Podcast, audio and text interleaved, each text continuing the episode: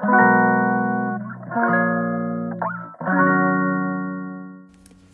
のラジオは当たり前の毎日をもっと楽しくをテーマに配信していくラジオです。おはようございます。カナリアかなこです。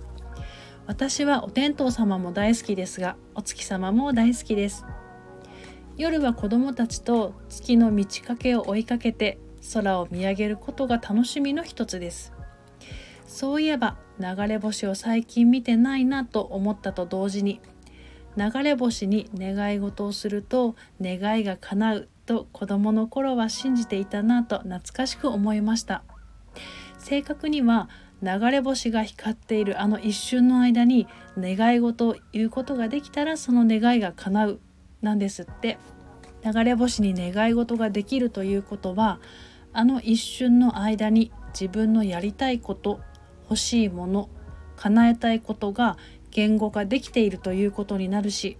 自分が望むことを自分がちゃんと分かっている。それを叶えようとする強い気持ちがあるから強いイメージを持てる。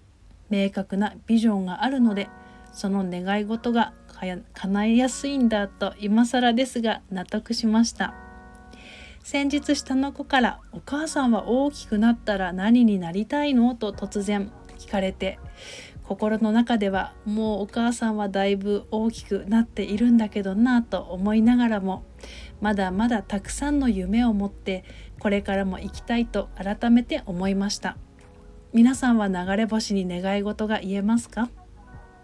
ここからはコメントへのお返しをいたします。42回目の配信にコメントをくださった4月のさくらさん。本当に夫が休みでよかったです。頼りになりますコメントくださりありがとうございますそれでは今日も心穏やかにポジティブな一日でありますようにまた次のお話で。